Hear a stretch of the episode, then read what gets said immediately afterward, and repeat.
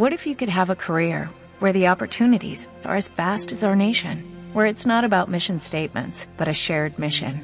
At U.S. Customs and Border Protection, we go beyond to protect more than borders, from ship to shore, air to ground, cities to local communities. CBP agents and officers are keeping people safe. Join U.S. Customs and Border Protection and go beyond for something far greater than yourself. Learn more at cbp.gov/careers. Vivimos adyacentes a otra realidad. Cruza con nosotros la dimensión límite.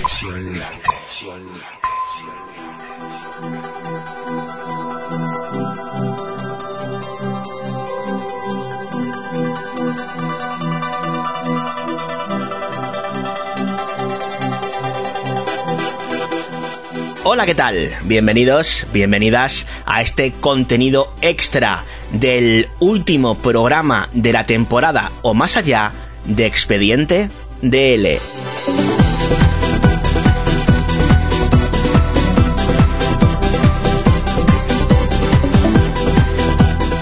Antes de nada, si me lo permitís, eh, tengo que dar las gracias, muy sinceramente, a todos los comentarios, la inmensa mayoría de ellos muy positivos, que ha generado el programa eh, que puse a vuestra disposición hace apenas unos días. La repercusión y el interés que ha despertado principalmente entre vosotros, eh, los oyentes, eh, la verdad es que mm, es como mínimo de agradecer e insisto hacerlo muy sinceramente, ¿no? También agradecer honestamente a las personas, pocas, pero algunas de ellas muy generosas, que han empezado a apoyar este programa por mediación de la cuenta de PayPal que puse a disposición a partir de este último programa. Otros tantos me habéis preguntado y os habéis alarmado un poco, ¿cómo es posible que eh, este expediente DL número 53, que subí hace unos días, insisto, sea el último o pueda ser el último? Bueno, pues porque eh, obviamente todos tenemos nuestras obligaciones, todos tenemos eh, nuestros quehaceres. Eh, y eh, Expediente DL ha sido en todo momento un quehacer relacionado con negocio, puro y duro. Y cuando digo con negocio no me refiero a que no haya una profesionalidad y un tiempo invertido y bastante importante, no solamente en realizar los viajes pertinentes para hacer las entrevistas, sino luego en lo que respecta a la edición, redacción, dirección, producción, eh, y subida de las mismas, sino a que eh, todo esto eh, sale en parte de mi tiempo libre, ¿no? Porque es lo único que puedo hacer cuando se trata de un contenido gratuito o no monetizado.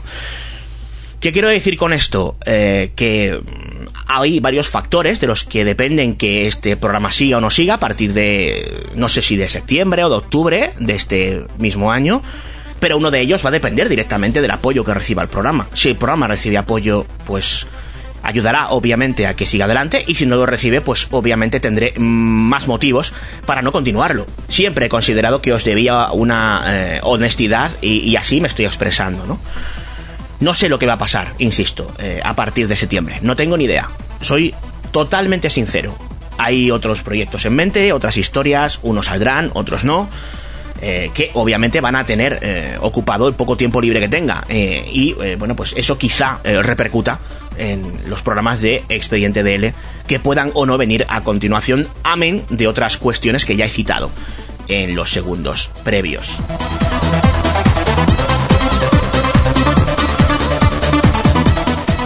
Dicho esto, vamos a entrar en harina.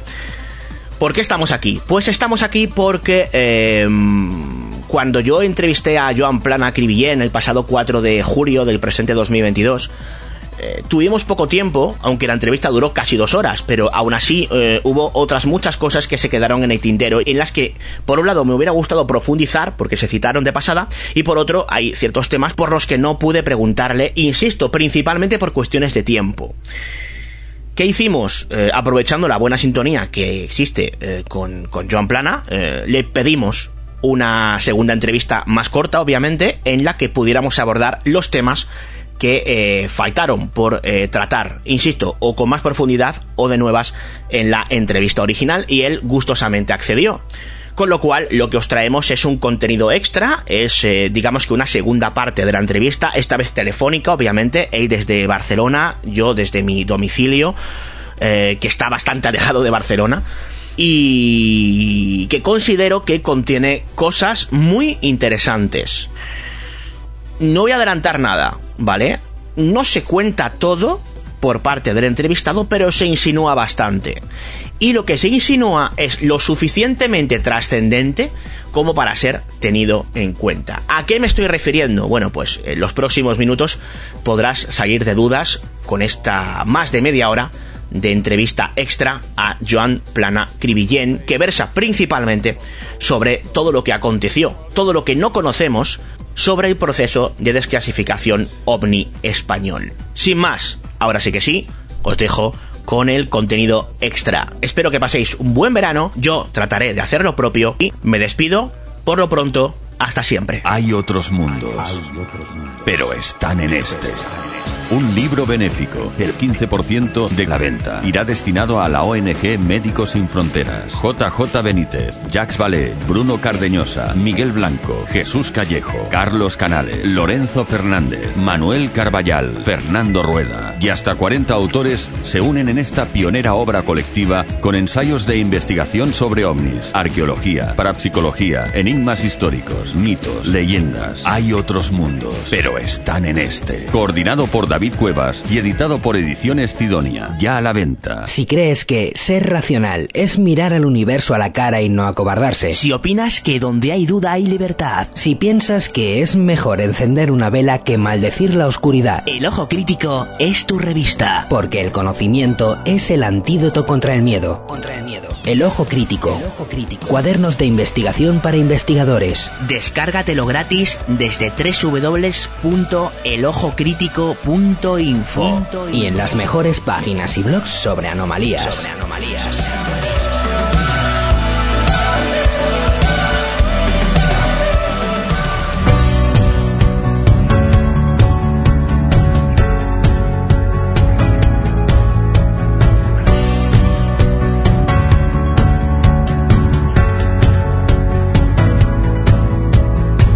La bruma cubre cemento y horizonte Falla el imán, las agujas no responden y hay un zumbido continuo que se ha colado en la señal.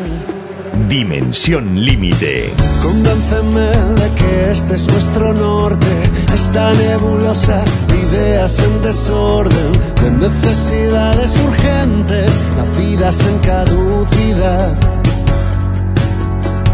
¿Quién no ha pensado en huir de aquí? Una nota al salir, lo hice por mí. Ruido, es solo ruido. Ruido. Bueno, pues eh, Joan, aquí estamos en esta suerte de anexo eh, de esa entrevista que realizamos hace muy poquitos días, el pasado 4 de julio de 2022. Estamos a día 8 y como algunas cosas se, pues se nos quedaron en el tintero, quería, quería preguntártelas y como pues eh, has aceptado amablemente que te las pueda hacer, pero pues ahí, ahí van, ¿vale? Eh, la primera de ellas, eh, la famosa IG45, eh, es algo que, que, se comentó por encima pero no quedó claro. ¿Qué es exactamente y, y, cómo se consiguió, digamos, realizar y gracias a qué información eh, pudo llevarse a cabo semejante documento? Mira, la Instrucción General 40-5 del Ejército del Aire, que la realizó el Teniente Coronel Bastida, es eh, un cuestionario. Se trata de un cuestionario para para investigar observaciones ovni, ¿no? Uh -huh. el, lo hizo totalmente el teniente coronel Bastida en base al cuestionario que usaba la Fuerza Aérea Norteamericana y al cuestionario que utilizaba el CEI. O sea, él sacó cosas de uno y del otro, de, de cuestionarios, y fabricó el suyo propio para el MOA y el Ejército del Aire. Y de allí proviene. Nosotros mismos le preguntamos, oye, ¿cómo es que que aquí aparecen figuras como si se vieran extraterrestres, digo, y porque claro, una cosa muy rara, ¿no? Y nos dijo que él había incluido ese apartado de, sobre si se veían extraterrestres porque había visto que en otros cuestionarios aparecían, que a veces había gente que decía que había visto, pues tenía que incluir una pregunta de ese tipo. Vale, eh, o sea que, se confirma que la información que aparece eh, reflejada, ese, esa encuesta, digamos, eh, en parte fue, digamos que copiada de las encuestas que utilizaba el Centro de Estudios Interplanetarios para hacer sus, sus pesquisas, ¿no? Exacto. Nosotros le habíamos dado para que vieran las cosas que hacíamos, pues un cuestionario del CEI y también le habíamos facilitado un cuestionario de la, de la Fuerza Aérea Norteamericana, solo para que viera cómo funcionaban esa gente, ¿no? Y entonces él, como quiso hacer un cuestionario, pues se ve que, aparte de que algunas de las preguntas supongo que no corresponden ni a un cuestionario ni a otro, sino a, iniciativa propia de él, pues él juntó más o menos lo que le pareció y creó el cuestionario este, lo creó él. Vale, otro de los temas que se comentaron por encima en, la entrevista y en el que no pudimos profundizar, es algo se comentó, lo comentaste muy, muy de pasada, es eh, lo que tiene lugar después de, bueno, el famoso conflicto, la guerra de Ifni, eh, pues ya documentación terminó en la base de Gando, en, Las Palmas. Eh, ¿Qué sucedió con la aparente destrucción de documentos OVNI? En la, en la base de Gando, según tus informaciones, Joan? Mira, yo lo que sé de, ese tema es lo que se ha publicado, no sé nada más, o sea que no puedo hablar mucho del tema, porque casi no sé nada. Solo sé lo que se, me parece que se publicó en el Ojo Crítico, me parece, y, y, solo sé eso, o sea, no, no puedo ampliar ninguna información más al respecto. Bueno, para los que nos escuchen, no sé si puedes recordar en qué consiste esta información. Al parecer, parecer pues eh, se, cuando España abandonó el Sahara, pues se trajo toda la documentación que había en el cuartel general del, del, Sahara hacia Canarias y allí se archivó y después al cabo de unos años parece ser pues que claro em, revisaron el material para ver si había algo útil para llevarlo a los archivos de Madrid y lo que no era útil al parecer pues eh, se tenía que destruir. Y alguien un, oficial del ejército del aire me parece que fue pues vio que había una carpeta con observaciones ovni en, el Sáhara y en Ifni me parece. Eh, y no sé si había unas 20 o por ahí, no sé, no, recuerdo lo que hace tiempo que lo, lo, leí. Y entonces él preguntó al oficial superior que dirigía la revisión de documentos que se hacía con aquello y el oficial a ver qué eran cosas de esas de y, parecido pues le dijo que lo destruyera. Ah, se ve que al oficial este le pareció que era demasiado. Allí se ve que eran em, informes informes completos. Había informes cortos y otros más ¿ah? y él después había unas hojas con unos resúmenes de, de los expedientes estos y claro él pensó mira sabes qué en vez de destruirlo todo pues me guardo las las hojas del resumen, que fue lo que se guardó, que ocupaba poco espacio, claro, al parecer, y los otros que era, ocupaba más espacio, que era lo que debía ser más interesante, naturalmente, al ser informes completos, pues los destruyó porque no podía guardarse todos los expedientes. Y eso pues se ve que al, este oficial cuando se jubiló, no sé cuándo fue, porque tampoco se desconoce el nombre de, de quién es, pues entonces pues se ve que lo divulgó. Em, hablando precisamente de informaciones que se publicaron en el Ojo Crítico, también pasamos muy por encima sobre el, asunto del GAO. El GAO, que son las siglas de Grupo Alfa Omega, eh, está formado por una serie de militares eh, y de, eso, dicen, eso dicen. Eso dicen. Bueno, por eso, te quería preguntar, ¿qué sabes de esto, eh, Joan? ¿Y hasta dónde llegan tu información? Muy poco. a mí me hicieron llegar algunos de estos papeles y lo que sé es muy poco. Se ve que son gente, militares o exmilitares interesados en el tema, que revisaron lo que estaba en el lo que se había desclasificado y estaban conformes con algunos casos y disconformes con otros, ¿no? Y aparece porque claro, ellos tampoco daban muy su opinión, digamos, porque tampoco la pueden dar así oficialmente, ¿no? Porque claro, un militar se debe a las órdenes que recibe y ya está. Y después es eso, hicieron se ve el, grupo este unos los escritos y los mandaron a diferente gente y, para, y, hasta con su opinión ¿no? respecto de, ciertos casos que les parecía que estaban bien investigados o la conclusión era buena, pero que en otros pues no, no, no, no, no terminaban de estar conformes con la solución, ¿no?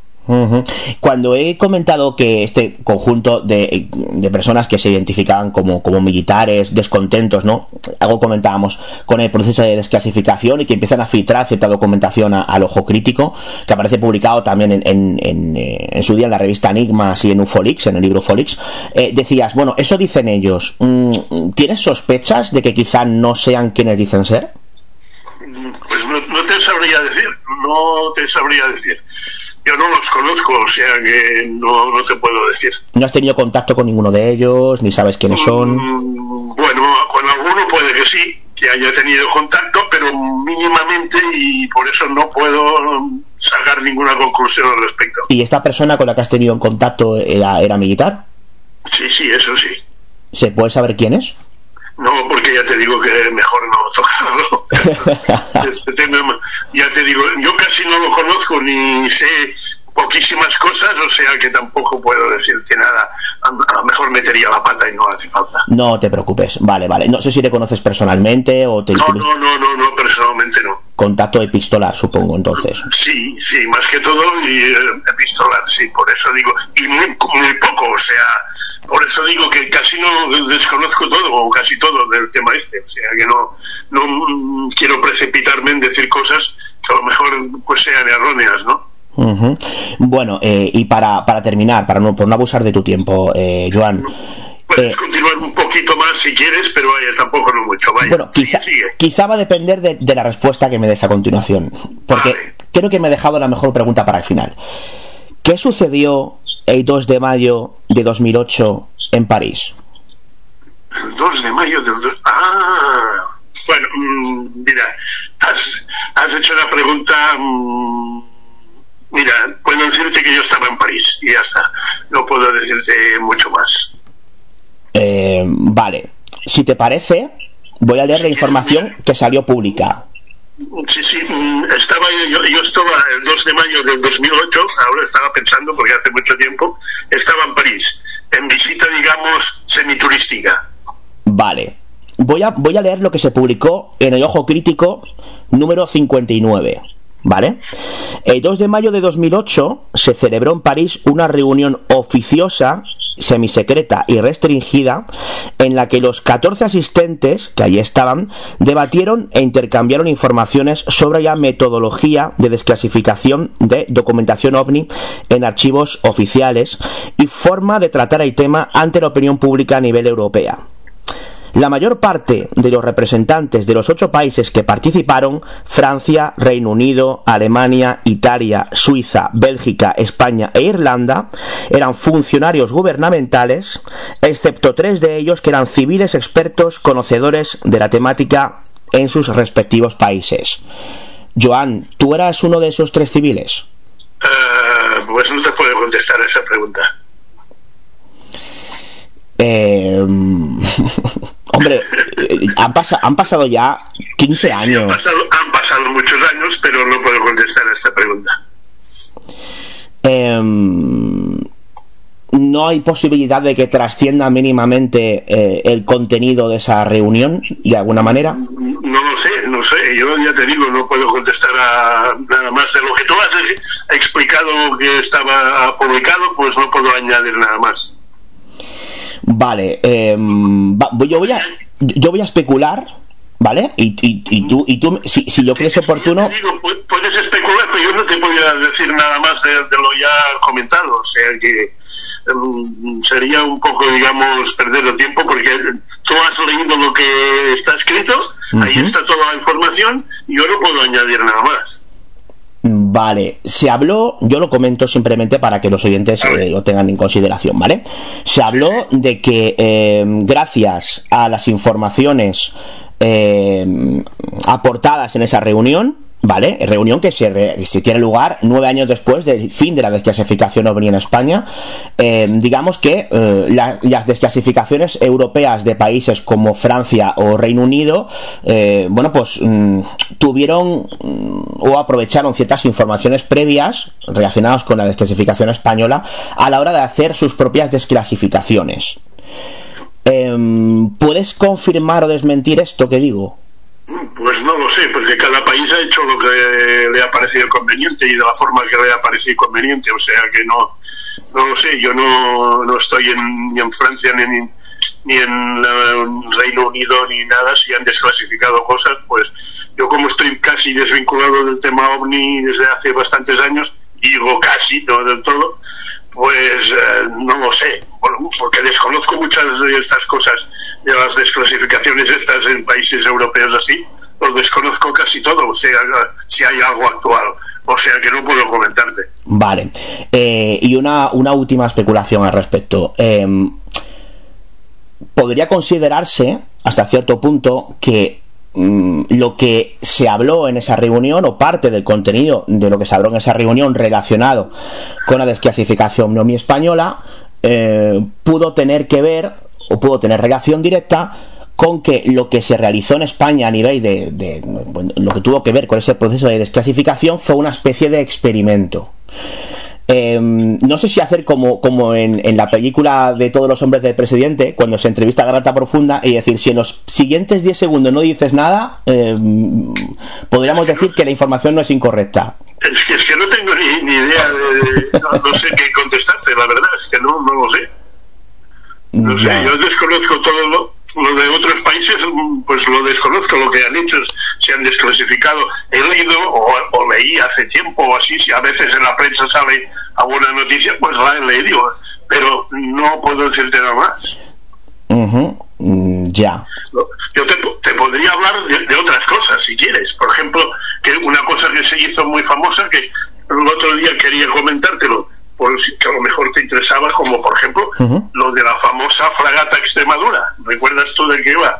Sí, sí, sí, sí, sí. Cuéntanos un poco, bueno, Joan. Ese, ese, ese, tema, pues al, un investigador de OVNI de aquí español recibió, se ve anónimamente, un escritos donde una especie de informe ¿no? de la Marina sobre la observación de un OVNI de su, la fragata Extremadura si no recuerdo mal, era el año 91, me parece, uh -huh. era durante la guerra del Golfo. Y, y, y esto, este informe, pues eh, esta persona la publicó, la dio por buena.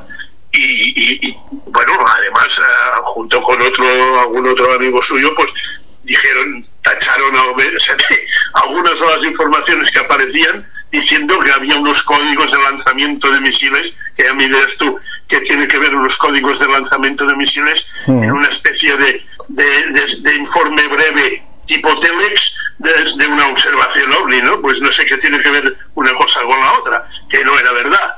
Eh, yo cuando vi aquello digo, esto se tiene que investigar, y investigué con la Marina y con otras partes, y, y, y resultó que era absolutamente un fraude, ¿no? No, no había existido ni la observación, ni el informe este era falsificado. Muchas de las palabras que, que aparecían en el informe este, la Marina ya no las utiliza, las había utilizado antiguamente. Y, y, los códigos famosos, que eran una serie de números, si no recuerdo mal, pues no, no significaban absolutamente nada. O sea, que las personas que publicaron eso y, y fueron diciendo por ahí que todo que era una observación ovni de la Marina y todo esto, pues era absolutamente falso todo. Como otros muchos casos ¿eh? falsos que se han publicado, con la intervención militar o de la Guardia Civil o, o, o este tipo de la policía, hmm. y han salido muchísimos de falsos. En lo que respecta a los informes de la Guardia Civil, que algo comentamos también en la entrevista, eh, Faber Kaiser publicó un, que un resumen de los mismos. Eh, sí. ¿Está publicado en algún lugar para poder consultarse de alguna manera esos informes? Pues, pues bueno, es que más que informes eran resúmenes de informe. Lo que facilitaba la Guardia Civil eran resúmenes de informe.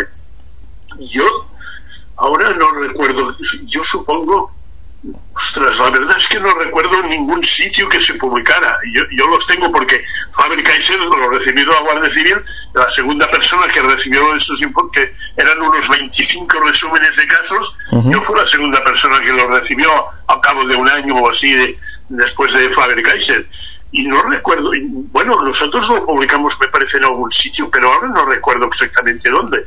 Tampoco es de mucha importancia, ¿no? Pero mm, tenía su, su cosa de que la Guardia Civil pues también tuviera ciertos informes o resúmenes de informes. Joan, más allá de lo que me has contado durante esta entrevista, eh, obviamente faltarían muchos temas por comentar y profundizar en muchos de los casos. Es, es, imposible no albergarlo todo. Pero eh, en cuanto a las intencionalidades generales de ese proceso de desclasificación, ¿hay eh, informaciones que aún no se conocen?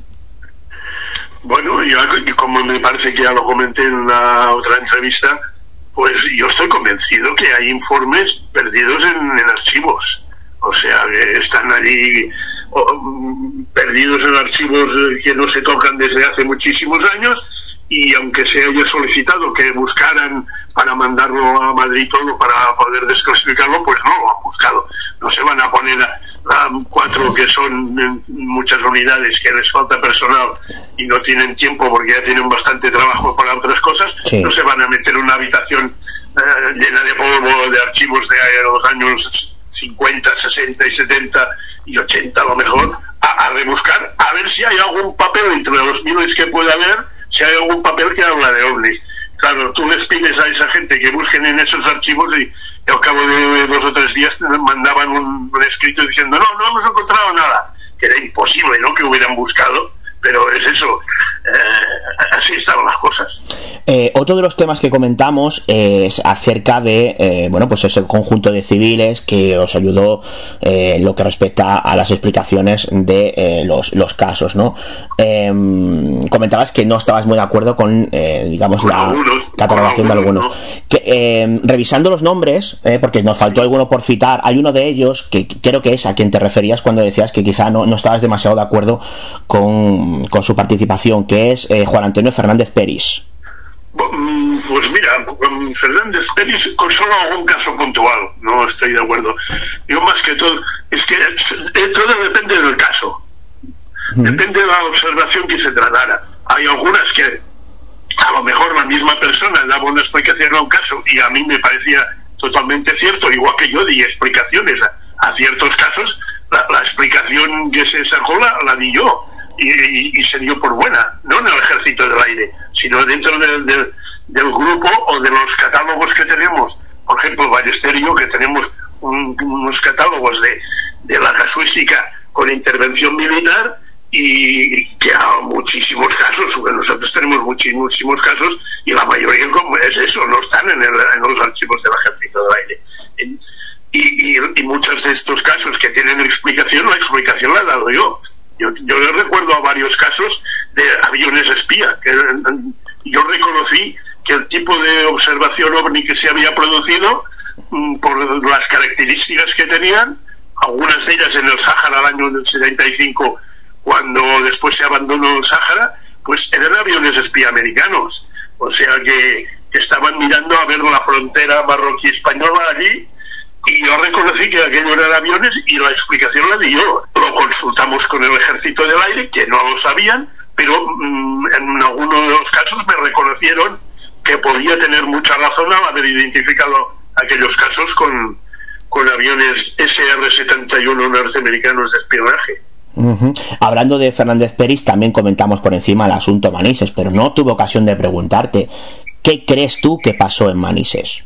Pues la verdad, es un caso que siempre me han tenido así un poco interesado, a pesar de haber dejado la mayor parte del tema. Y es un caso que siempre me ha interesado y de vez en cuando todavía sigo buscando información a ver si encuentro algo nuevo.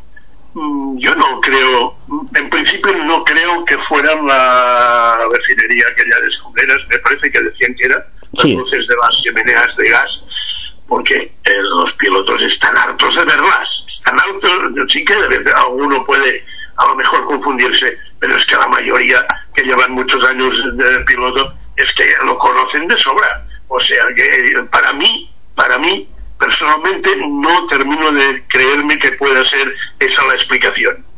¿Consideras a día de hoy el caso Manises del 11 de noviembre de 79 como un caso inexplicable? De momento yo diría que sí, de momento.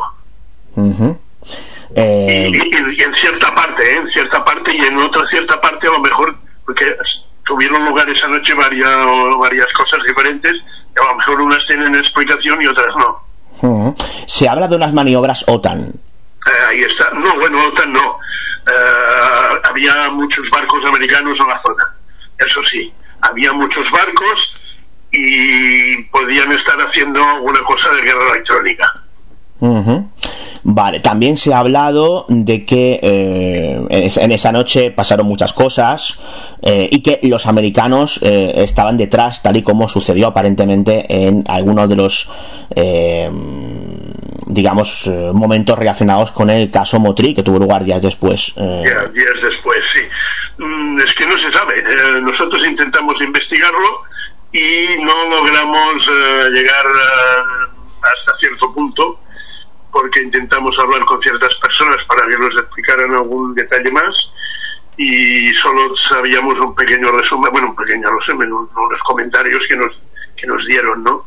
Pero buscábamos a la fuente original y la fuente original de momento no estaba disponible y no pudimos pues averiguar exactamente qué era lo que había pasado. Hmm. Hay un libro que va a salir muy próximamente eh, llamado Guerra Electrónica, la batalla de los magos, de Daniel Valcárcel, eh, en el que eh, se habla de guerra electrónica por parte de alguien que trabaja en guerra electrónica y se comentan algunos detalles del caso Manises. Pues puede ser, puede ser, ya te digo, había un portaaviones y varios barcos de los Estados Unidos, de la US Navy, en la zona, entre Baleares y Valencia al día siguiente entraron algunos de ellos en el puerto de Valencia. O sea, podían estar, los americanos siempre eh, están practicando cosas, estén donde estén, con permiso o sin permiso, y podía muy bien ser que alguna de las cosas pues pudiera ser causada por los americanos. El propio Fernando Cámara, cuando tuvo ocasión de, de preguntar algunas cosas en un programa amigo, en el Centinela del Misterio, ella preguntaba si eh, los americanos en aquella época andaban un poco como Pedro por su casa haciendo lo que consideraban sin dar explicaciones y me afirmó rotundamente que sí. Exacto, sí, sí, es que era eso, era eso. Ah, hay un caso, hay un caso de que también poco tiene de momento explicación, que la podría tener del año mismo 79, entre Baleares y Barcelona más o menos, y, la zona de Valencia y Alicante y toda esa zona, de, que hay una observación radar bastante interesante y por la tarde en el Estado Mayor del, del Aire apareció un general diciendo cuidado, avisar a los controladores aéreos civiles que están los americanos haciendo vuelos sin ningún permiso por toda la zona y pueden provocar algún accidente o alguna cosa parecida. Y es eso, es que hacían, ahora ya no tanto, ahora la cosa está más controlada, ¿no? Pero en esa época, pues hacían bastante lo que les daba la gana. Y sin permiso de vuelo ni nada, pues podían hacer vuelos por lugares donde pasaban aviones comerciales o cercanías y podían provocar algún, algún disgusto. Unos 10 años antes tuvo lugar un caso, año 68, eh, comentabas que, que, fue, fue, un expediente que os trajo muchos quebraderos de cabeza porque dio muchas vueltas hasta que finalmente se desclasificó. ¿Qué caso era aquel? ¿Qué caso era? Pues es que ahora no recuerdo. Me parece que era uno de la zona de Sevilla, pero no, y era del 68, pero ahora no te sabría decir exactamente qué caso era. Mm, pero vaya, Supongo que si la zona de Sevilla el año 68 no debe haber muchos, pero mm, tardó cuando, o sea, en el MOA desclasificaron el caso, le pusieron todos los lo mandaron a, Relaciones Públicas para que lo mandara a la biblioteca para consulta general y caray, no, no, llegó a, la biblioteca. Y nosotros como sabíamos que se había desclasificado, como es que no estaba a disposición de todo el mundo Y preguntamos y preguntamos y preguntamos y se ve que en el camino de la Oficina de Relaciones Públicas la Biblioteca del Ejército de Aira, un general había visto el informe, se ve que él no sé si había intervenido de alguna forma o estaba relacionado de alguna forma con aquel caso, lo cogió y se lo llevó a su casa para leerlo. y después se ve que lo trasladaron a otro lugar y el hombre pues se llevó el expediente y no lo devolvió. ¿Qué pasa? Que, mm, claro, el expediente ese era para desclasificar. O sea, y, y el hombre se lo lleva. Entonces, claro, nosotros insistimos a ver dónde estaba ese caso que tenía que haber salido ya y no aparecía. Y, tuvieron que hacerlo otra vez todo el expediente sacado del original, que los originales están aparte, volver a fotocopiar todo el expediente y volver a hacer todas las gestiones oportunas para, y lo sacaron otra vez, pero meses después de lo que le tocaba. Hmm.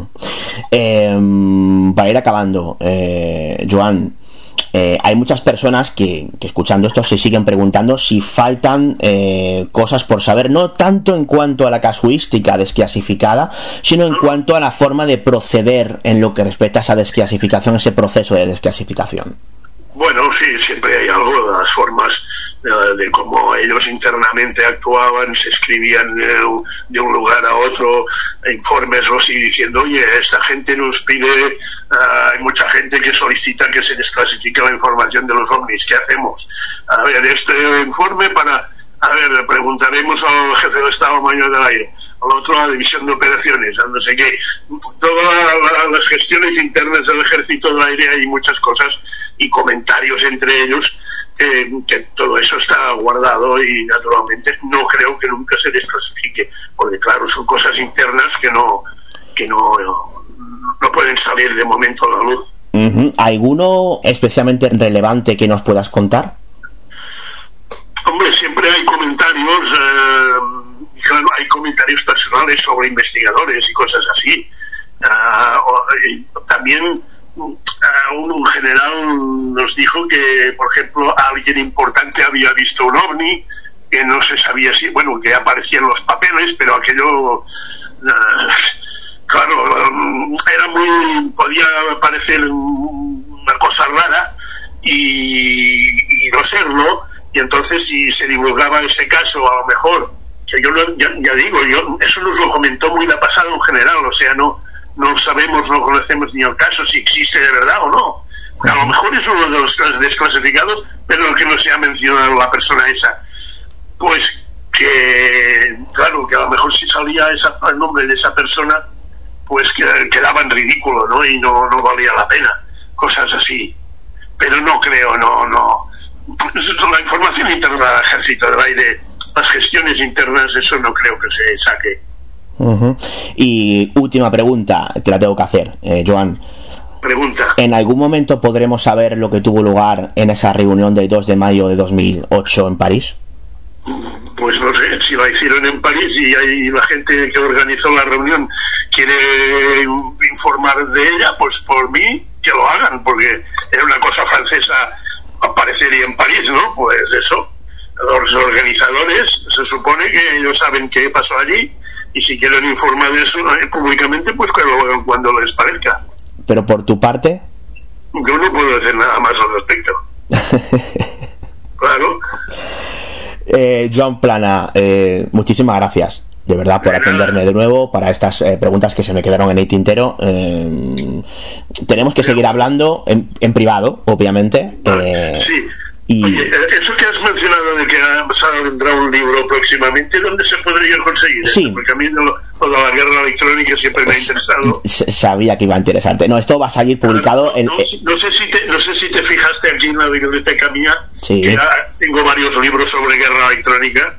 Sí, sí, ¿No sí, te sí, sí. fijaste? Eh, no, no, me- no, no con tanta pre- eh, precisión. Claro, claro, están, están puestos allí en medio y a lo mejor no. no. Sí, sí, no, no, pero esto es muy inter- esto, es- Dime, dime. esto es muy interesante porque lo cuenta alguien, un, un militar en activo que trabaja en guerra Ya, electrónica. ya, ya. Eh, Pues que- cu- cuando salga este libro, házmelo saber, a ver cómo puedo Sí, conseguirlo. sí, saldrá, lo publicará la editorial del Ojo Crítico Vale, y, vale, me, me lo, me lo dices y, me dices que cómo se puede adquirir y ya lo intentaré. Sí, dalo, dalo por hecho. Pues Joan, de verdad, muchísimas gracias por atendernos. El otro día, el otro día pensé que me preguntaría sobre los libros que tengo aquí también puestos en la librería y no me dijiste nada. Eh, es que a mí me dio a mí me dio la impresión, Joan, me dio la impresión eh, de que había ciertos temas no relacionados con el tema ovni que a lo mejor tú no querías comentar. Exacto, porque Ese, era uno y me extrañó que no preguntara sobre ello. ¿Viste unos, unos que eran con unas portadas, bueno, con el lomo rojo, todo rojo? Sí, me, parece. Yo pensaba, preguntará estos libros a ver por qué los tengo. Y como no lo hiciste, me, llamó la atención de que quería comentártelo, pero después se me pasó también. Ya. pero, sí me pasó. Bueno, oye, ya que estamos, eh, si quieres te lo pregunto, ¿eh? Son guías de las embajadas españolas en el extranjero. Vale. desde el 1900. A ver, no, porque al principio no ponían el, año en el lomo, pero creo que es el, 92 o así, desde 1992 hasta que dejaron de publicarlo. Dejaron de publicarlo en papel, ¿no? En papel. Es el 2011, yo tengo hasta entonces, el 2011. Desde el 1992 hasta el 2011 y, pensé, va a preguntar sobre estos libros de las guías de las representaciones de España en el extranjero y, no lo hiciste. Y, pensé, se lo comentarás. Eché, un vistazo muy rápido a los libros, vi, no, me puse a verlo de forma, de forma digamos, pormenorizada, ¿no? El tiempo apremiaba y, bueno, ya sabías. Eh, pues Joan, muchísimas gracias por atenderme una vez más. De nada, muchas gracias. A tu disposición cuando haga falta. Mil gracias, Joan. Todas las luces rojas se encendieron en un instante, justo antes del apagón universal. Las pequeñas cosas fueron lagunas infranqueables agujeros negros arrastrándome a su espiral. En el patio se cuelan las voces, ecos de platos y televisores. Entre antenas y dioses menores me cuesta dormir. Dimensión límite. Y ahora soy capaz de diferenciar ovnis y estrellas. Cuántas noches en vela, encaramada la mayor tristeza que existió en la tierra. Ahora soy capaz de calcular órbitas lentas trayectorias y estelas antes de la inevitable colisión entre nuestros planetas.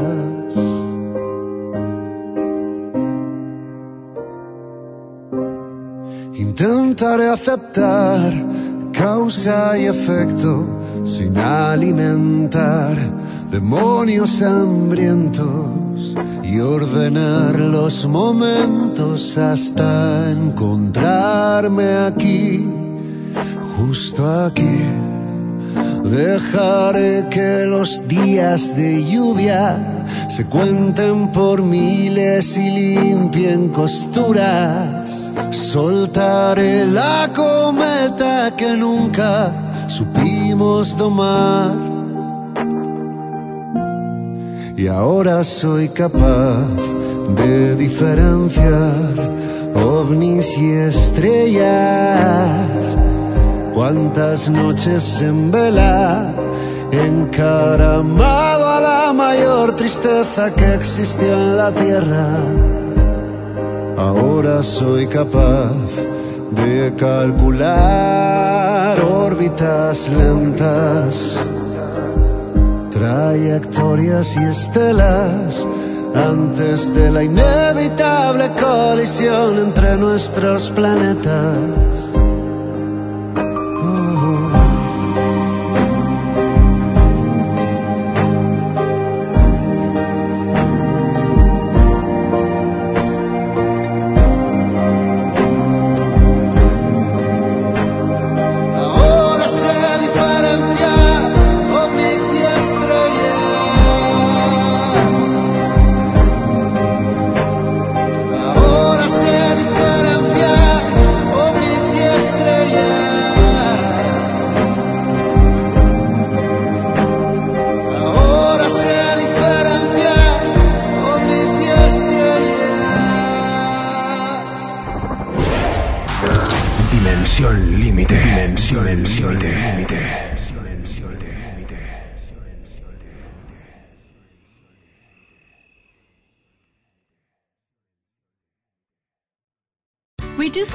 Of waste in your workplace will have a positive impact on our environment and can save your business money. It's also the law in Montgomery County. Make it your business to recycle right. Learn more at montgomerycountymd.gov slash recycle right or call 311.